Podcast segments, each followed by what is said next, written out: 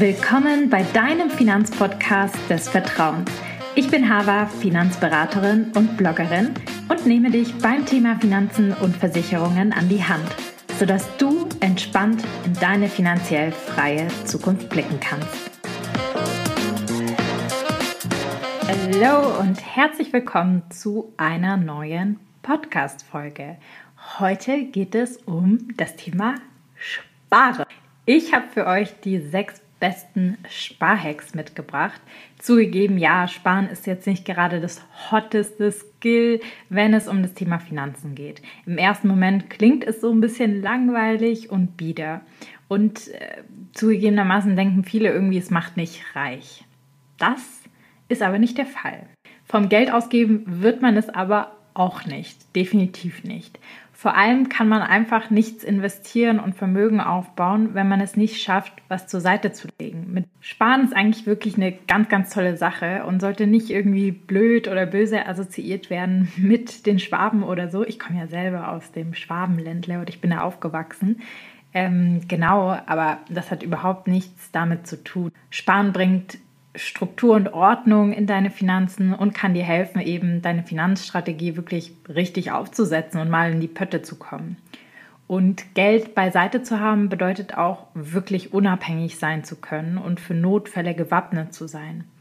Man kann eigentlich gar nicht sagen, ich bin eine unabhängige Frau oder ein unabhängiger Mann und wirklich nichts beiseite haben. Also das ist ganz, ganz wichtig. Ich glaube, zur Unabhängigkeit gehört auch, dass man eben nicht sein gesamtes Geld, was man monatlich hat, komplett braucht und verprasst, sondern auch die Möglichkeit findet, was beiseite zu legen.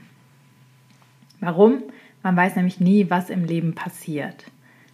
Mit dem angesparten Geld kannst du auch spontan auf Dinge wirklich reagieren, was für mich wirklich Unabhängigkeit ist. Zum Beispiel wenn man irgendwie spontan einen Urlaub machen möchte, buchen möchte und weiß, hey, ich habe hier ein Urlaubsbudget beiseite und ja, ich kann das jetzt irgendwie angreifen, ich kann da rangehen, ich kann spontan irgendwo mitfahren oder eben andere schöne Möglichkeiten. Es geht nicht nur um den Urlaub, sondern eben auch um andere Themen, die man sich selber vielleicht wünscht.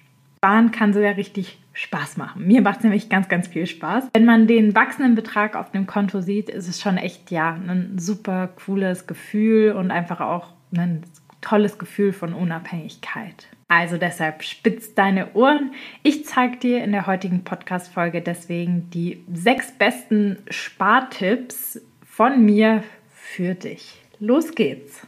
Kommen wir zum allerersten Spartipp. Denn der erste Spartipp besteht eigentlich darin herauszufinden, wie viel Geld du wirklich ausgibst. Ich weiß, es ist immer ganz einfach, seine Fixkosten aufzulisten, aber bei den variablen Kosten wird es ein bisschen schwieriger. Wenn du nämlich den Überblick über deine Ausgaben hast und dir verschaffst, entdeckst du nämlich auch in der Regel Dinge in deinem Leben mit sehr viel Sparpotenzial. Ich spreche hier aus Erfahrung. Und um einen guten Überblick zu bekommen, ist es einfach super sinnvoll, sich ein Haushaltsbuch zu machen. Sind wir ganz ehrlich, es klingt super altbacken, aber es hilft enorm, ein Haushaltsbuch zu führen.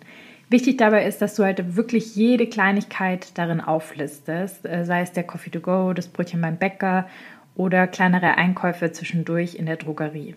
Ich mache das übrigens ja schon zweimal im Jahr mache ich das, um mich sozusagen zu kalibrieren. Also ich kenne meine Einnahmen und Ausgaben ganz gut und habe auch Budgets dafür.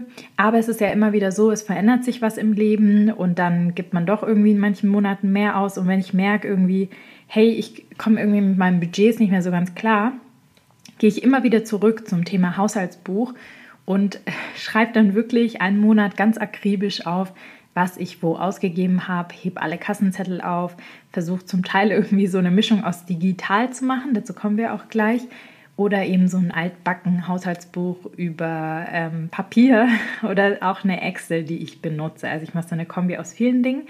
Dazu kommen wir aber gleich. Es ist halt einfach super wichtig, dass man auch so kleinere Aufgaben ausschreibt, weil Kleinvieh macht einfach auch Mist. Und das kann schon ganz viel Mist sein, wenn man es dann mal hochrechnet auf einen Monat oder auf ein Jahr und wenn man dann auch noch mal hochrechnet, was man hätte erwirtschaften können mit diesem Geld, sage ich mal, wenn man es investiert hätte.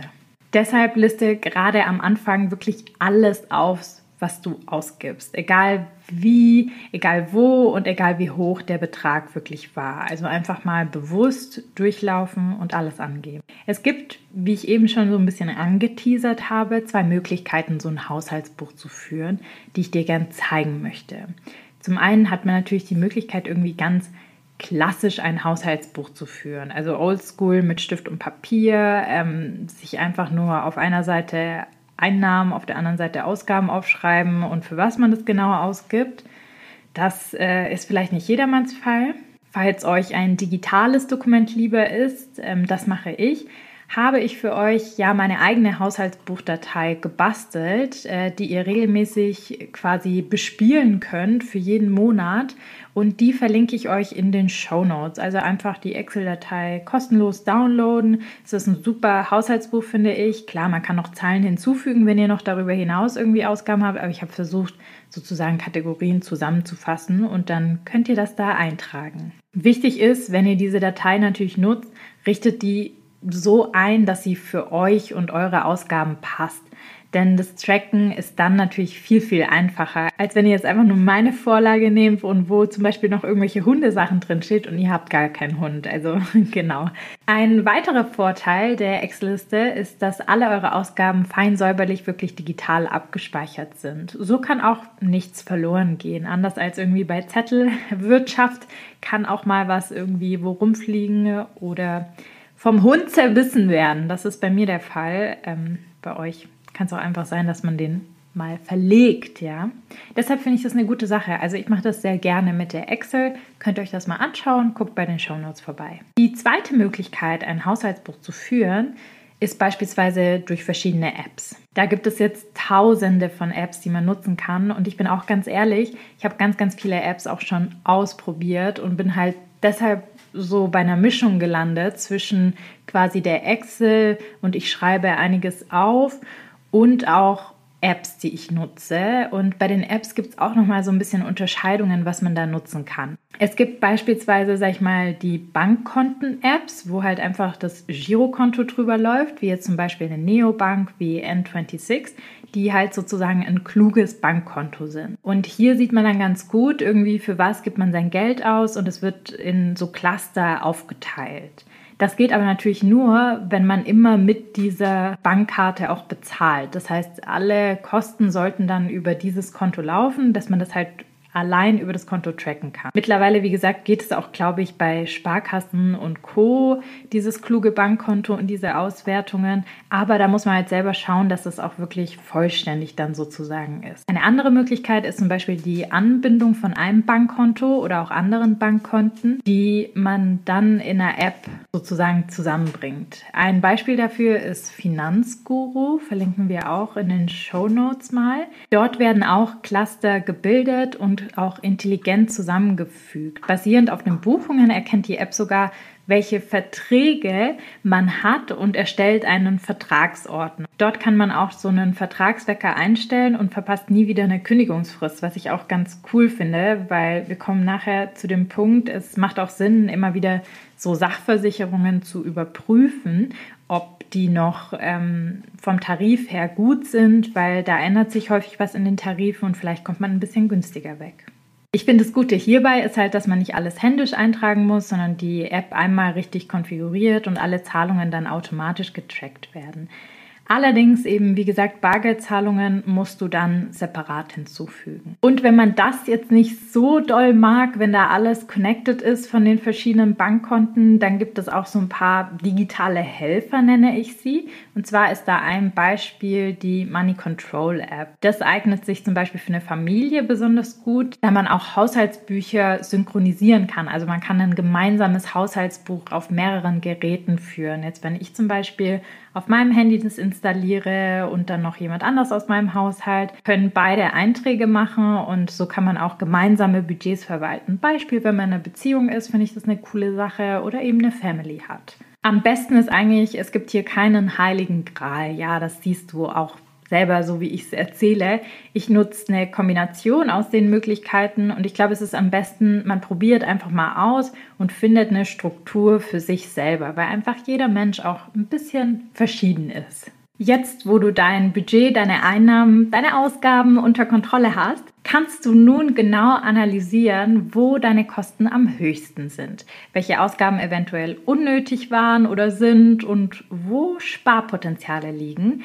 Denn damit sind wir auch schon bei Tipp Nummer zwei, Kosten und Ausgaben senken, um mehr Geld zum Sparen übrig zu haben. Dieser Tipp klingt zwar so ein bisschen unbequem, ist er aber gar nicht, also wirklich nicht. Mit Hilfe von einem Haushaltsbuch fällt dir eventuell jetzt auf, hey, ähm, ich gebe viel Geld für Coffee to Go aus. Ein, das ist ja ein Beispiel aus meiner Praxis, also mal aus dem Nähkästchen geplaudert. Ich habe jedes Mal, wenn ich, ähm, als ich als Unternehmensberaterin gearbeitet habe, immer morgens einen Kaffee gekauft, weil die Kaffeemaschine war bei Kunden oftmals so oh, grottig. Das hat mir nicht geschmeckt und ich brauche immer einen Kaffee am Tag. Und dann habe ich mir immer so gedacht, ja, den gönne ich mir am Morgen.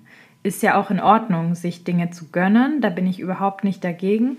Aber als ich mal hochgerechnet habe, wie viel ich für diesen Kaffee ausgegeben habe, zum Teil irgendwie über 50 Euro im Monat, war mir das dann schon ein bisschen zu viel. Und ich habe mir gedacht, Mensch, brauche ich das wirklich? Kann ich da nicht was anderes machen? Und vielleicht fallen dir eben solche Sachen auch auf, weil ich sag mal so, wenn jetzt zwischendurch immer jeden Tag 2 Euro ausgegeben werden, sind es im Monat 40 Euro. Und wenn man es dann aufs Jahr hochrechnet, sind es 480 Euro. Also gar nicht mal so wenig, wenn man drüber nachdenkt. Und wenn einem diese Ausgabe nicht so wichtig ist, finde ich, oder man sie substituieren kann, da sind wir nämlich schon bei dem Punkt, dann hat man die Möglichkeit, hier gut Geld einzuzahlen. Das heißt jetzt nicht irgendwie bei mir, dass ich jetzt total auf den Kaffee verzichten wollte und gar keinen Kaffee mehr trinken oder so, nur noch Wasser. Nein, auf gar keinen Fall. Man will sich ja nicht selber geißeln. Aber du kannst dir beispielsweise einen hübschen Becher kaufen und dir dein Cappuccino auch mit einem einfachen Milchschäumer zu Hause mache und mitnehmen. Und ich habe mir nicht mal eine krasse Kaffeemaschine gekauft oder so. Ich hatte wirklich so einen Stabmilchschäumer, der super günstig ist und ähm, eine French Press einfach gekauft, so eine kleine und habe mir meinen Kaffee dann einfach morgens selber kurz gemacht. Da habe ich zwei Minuten für gebraucht und hat genauso gut geschmeckt und ich war happy. Und das hat sich jetzt tatsächlich als eine sehr gute Gewohnheit etabliert. Ich hole mir trotzdem ab und an mal einen Kaffee, aber dann wirklich bewusst und sage, hey, das gönne ich mir jetzt, ähm, das ist super und das quasi, was ich jeden Tag einfach trinke, um wach zu sein, das habe ich immer in einem hübschen Becher mittlerweile mit dabei und es macht mir Spaß und ist so ein bisschen mein Morgenritual. Diese Substitution ist jetzt wirklich übertragbar auf alle Bereiche. Du gehst gern shoppen, dann kannst du ja mal schauen, ob man nicht auch Dinge Secondhand kaufen kann, beispielsweise. Egal ob jetzt Vinted oder Secondhand vor Ort. Ich denke, da gibt es mittlerweile so viele Möglichkeiten. Es gibt ja auch die Möglichkeit, wenn man jetzt irgendwie total gerne Mode mag, auch zu mieten, dass man dann auch jeden Monat irgendwie andere Teile hat. Also da einfach mal gucken, dass man solche Sachen dann in Zaum hält. Wenn sie einem wichtig sind, versucht sie zu substituieren. Und wenn sie einem gar nicht wichtig sind, dann einfach streichen. Ja, man muss dieses Geld nicht ausgeben. Ich glaube, wenn man es vor Augen hält, dann weiß man einfach mal, was man eigentlich ausgibt und was man streichen kann. Und was ich hier eben auch ganz, ganz wichtig finde, ist durch die Übersicht von den Verträgen aus dem Haushaltsbuch kann man hier jetzt auch nach günstigeren Alternativen suchen. Also es ist sehr wahrscheinlich, dass man einen günstigeren Handyvertrag findet, weil sich die Konditionen immer wieder verändern, Stromanbieter beispielsweise auch immer wieder checkt. Ähm, aus der Erfahrung heraus macht es wirklich Sinn, im Versicherungsbereich jährlich zu prüfen, vor allem seine Sachversicherungen. Die kann man nämlich auch schnell wechseln, wenn man jährlich bezahlt. Man muss halt immer nur an die Frist denken. Anders ist es mit Vorsorgeversicherungen, also Themen wie private Rentenversicherung, BU und Co., die werden im Tarif nicht günstiger, eine Unfallversicherung in der Regel auch nicht, aber Sachversicherungen wie die private Haftpflicht, ebenso eine Handyvertrag, ähm, irgendeine andere Hausratversicherung, was auch immer man da hat. Egal was es ist, du merkst es jetzt, mit dem Haushaltsbuch hast du auf jeden Fall die volle Kostenkontrolle ähm, und auch Struktur über seine Finanzen und kannst auch Sparpotenziale entdecken. Und ich finde mal, um kurz mal dazwischen einzuhaken, wir haben jetzt zwei Tipps und mit diesen zwei Tipps fühlt man sich doch viel mehr wie Herrin der eigenen Finanzen, wenn man wirklich weiß, was geht rein und was geht raus. Jedes gute Unternehmen hat sozusagen ein Haushaltsbuch oder macht Kostencontrolling, weil die ganz genau wissen, was geht rein und was geht raus. Auch wenn die Millionen, Milliarden scheffeln, wenn man das nicht weiß, weiß man doch gar nicht, wo man optimieren kann oder was man machen kann. Genauso weiß man selber, wenn man nicht weiß, welche Finanzen kommen rein, also welches Geld kommt rein, welches Geld geht raus und wofür gebe ich mein Geld aus, weiß man auch gar nicht, wo man sozusagen sein eigenes Potenzial herausholen kann für sein eigenes Betriebssystem sozusagen. Und ich finde das einfach total einen schönen Gedanken, einfach nur, das mal dazwischen einzuwerfen. Kommen wir zum dritten Sparhack. Das mache ich immer, immer, immer, immer und vielleicht solltest du das auch tun. Und zwar rechne ich immer vor jedem Kauf den Cost per Wear bzw. den Cost per Use aus. Was bedeutet das? Also, wenn ich jetzt irgendeine Anschaffung machen will, egal ob es jetzt, keine Ahnung, eine Kaffeemaschine, Staubsauger, was weiß ich was ist, oder auch ähm, was zum Anziehen, also Fashion, ich meine, ich gehe ja auch gern shoppen, ja, so ist es nicht, ähm, rechne ich immer aus, wie häufig werde ich das zum Beispiel tragen dann erscheinen nämlich manchmal die initial günstigen Dinge ziemlich teuer im Vergleich zu anderen Dingen. Mal ein Beispiel. Wenn ich jetzt mir einen Trenchcoat kaufen möchte, der kostet 200 Euro, den würde ich sehr, sehr häufig tragen, weil der Trenchcoat ist Classic und ähm, kann ich im Frühling, im Herbst, äh, in mehreren Saisonen sozusagen tragen. Und daneben habe ich jetzt einen Paillettenrock für 30 Euro. Diesen Paillettenrock kann ich irgendwie an Weihnachten und Silvester anziehen. Ähm, trage ich vielleicht zweimal. Und den Trenchcoat, wie gesagt, rechnen wir mal mindestens 100 Mal, dass ich ihn trage. Und jetzt würde ich den Cost per Wear ausrechnen, also die Kosten pro Tragen. Das wäre jetzt bei dem Trenchcoat die 200 Euro geteilt durch 100 Mal Tragen, wären 2 Euro pro Tragen.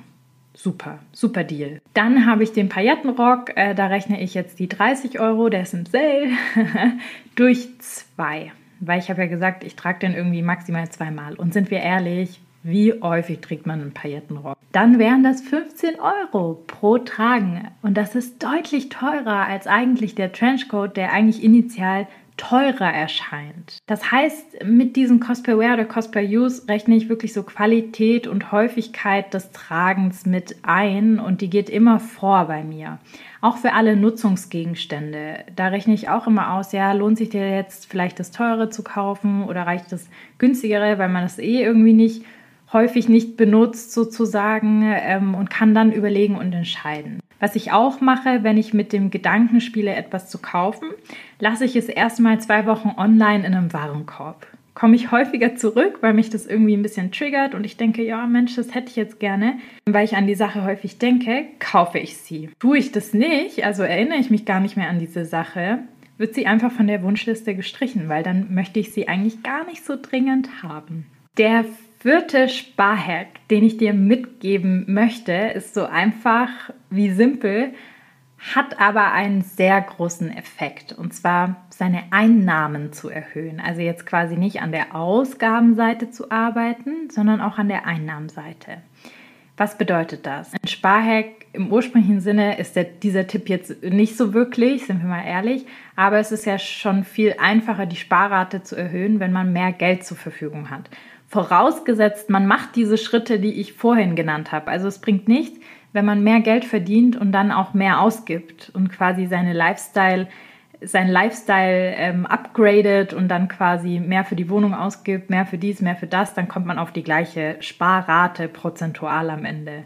Sondern es geht darum, wenn ich diese Schritte vorher mache und mein Lifestyle irgendwie nicht anpasse, sondern mehr verdienen möchte, um mehr zu sparen, dann ist das auf jeden Fall ein Sparhack.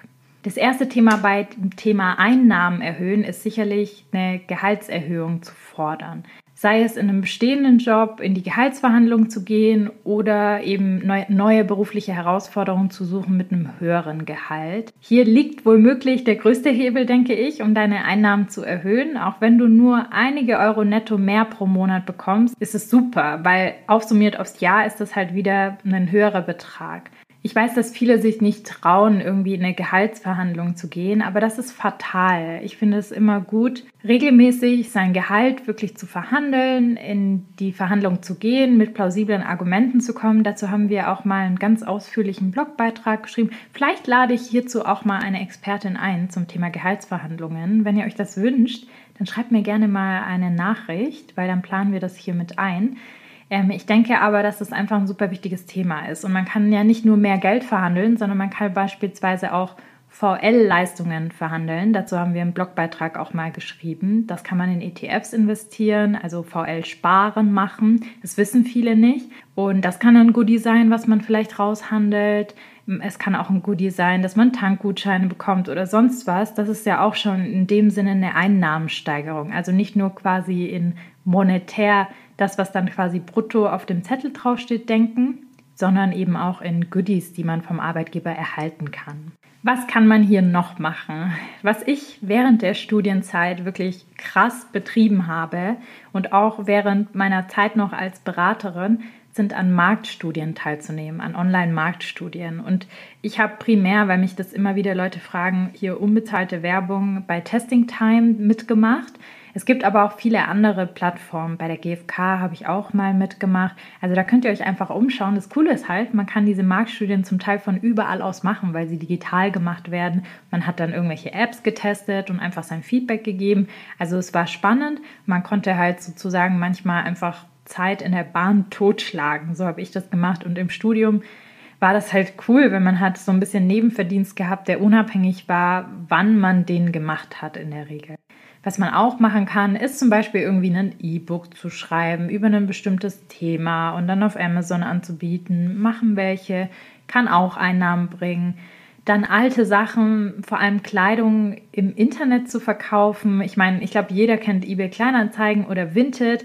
Und ich selbst bin so eine Hardcore-Vinted-Nutzerin. Das ist echt brutal. Also ich stelle da alles ein, was ich nicht mehr trage und spende das, was ich quasi nicht mehr irgendwie verkaufen kann oder möchte. Aber ich finde das echt eine schöne Sache. Ich äh, kaufe auch selber viel über Vinted, weil es einfach ähm, umweltfreundlicher auch ist.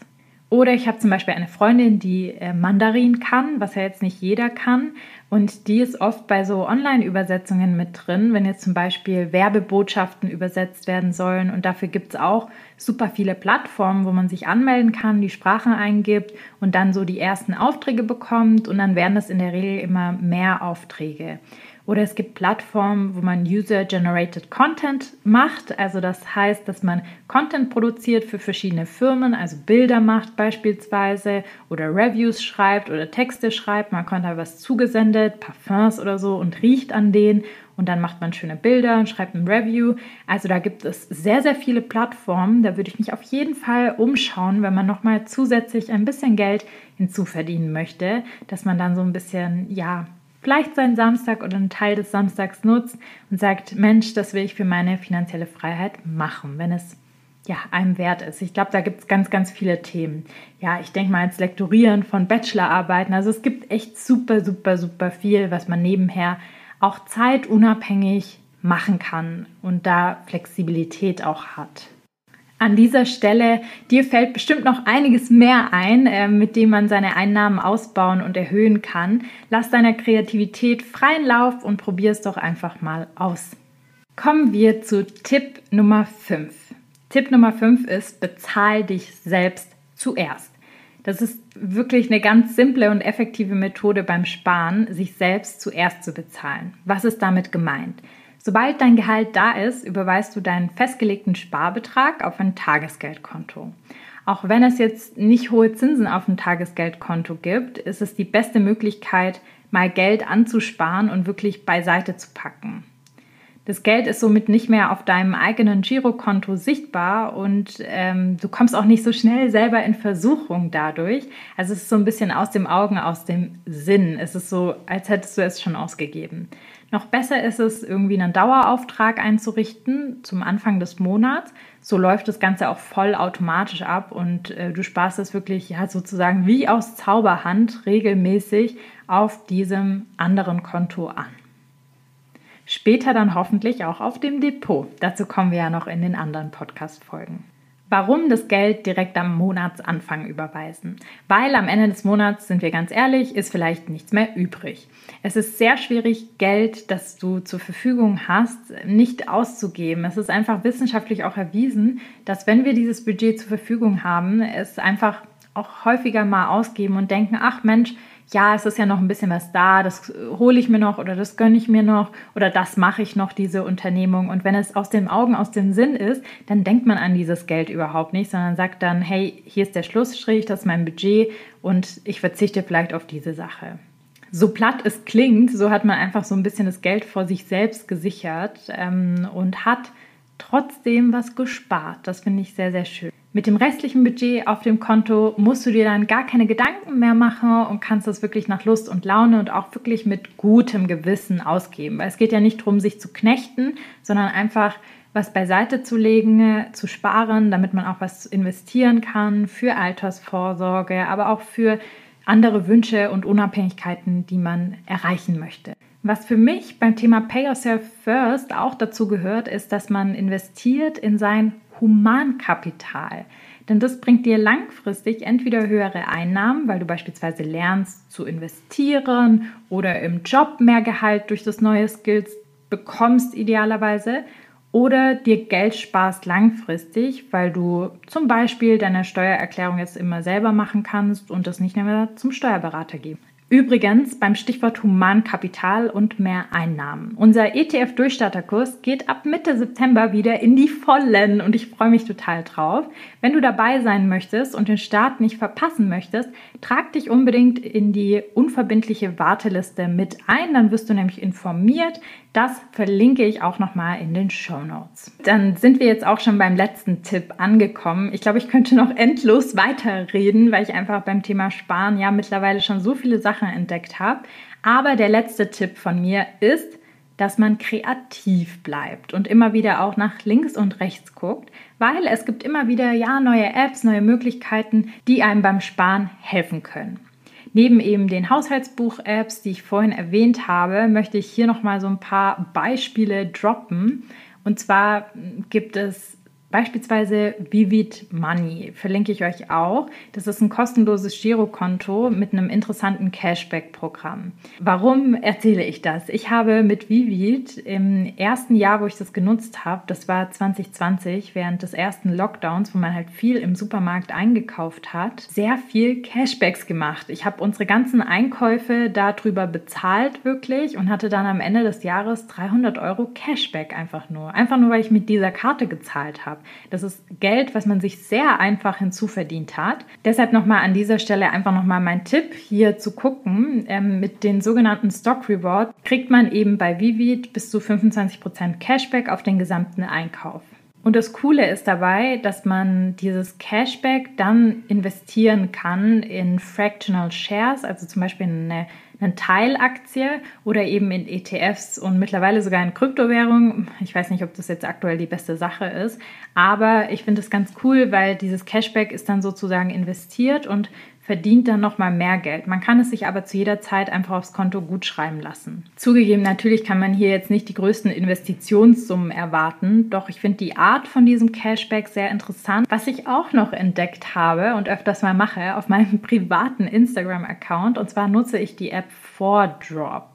4Drop ist sicherlich für die Foodies unter uns ganz spannend, denn wenn du essen gehst und eine Story postest quasi und das teilnehmende Restaurant verlinkst, die halt auch in dieser App verfügbar sind, springt für dich mal ein gratis Essen und mal ein gratis Heißgetränk heraus. Also das ist ganz cool. Also beim nächsten Mal, wenn man dann hingeht, kriegt man vielleicht noch mal was gratis dazu, was ich ganz schön finde. Manchmal bekommen wir auch Gutscheine. Was ich auch cool finde, in einigen Restaurants kann man aber auch etwas Gutes tun statt eben eine zweite Portion gratis zum Essen irgendwie dazu zu erhalten oder einen Nachtisch, kann deine Story eine Mahlzeit an hungerleidende Menschen gespendet werden.